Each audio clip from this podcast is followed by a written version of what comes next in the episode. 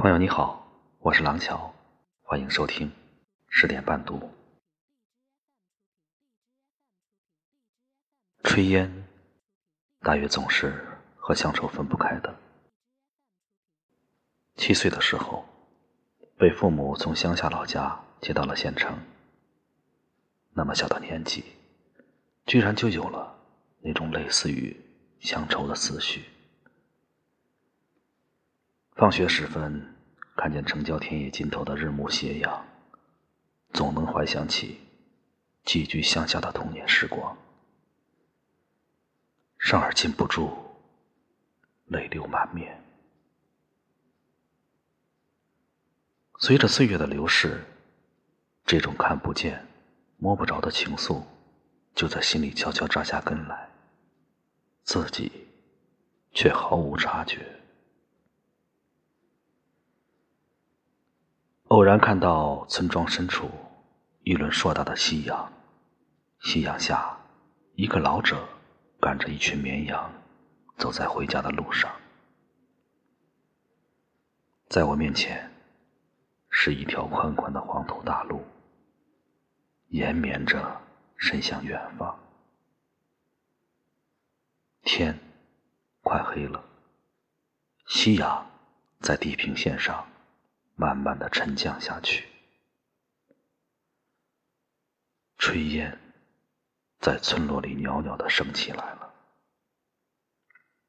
那淡黄色的炊烟，先是直直的上升，上升，而后又闲散的飘散在淡青色的天空里。是谁家的母亲在喊孩子回家吃饭？那个声音。伴着晚归的羊群的咩叫，在无边的暮色中悠长而寂寥。在村人的眼中，这种景况是常见的，平淡无奇；在赶路的旅人眼中，炊烟却是家的符号。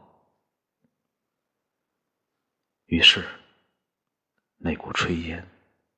看似平淡无奇的炊烟，却常常能使远归的游子泪湿衣襟。无论是在异乡的旅途中，还是在故乡的故乡，甚而在电脑前看到炊烟的图片，蛰伏在内心深处的乡愁，总会在不经意间。如炊烟般升起，弥漫开来。此刻的心情却是沉静的，沉静而温暖。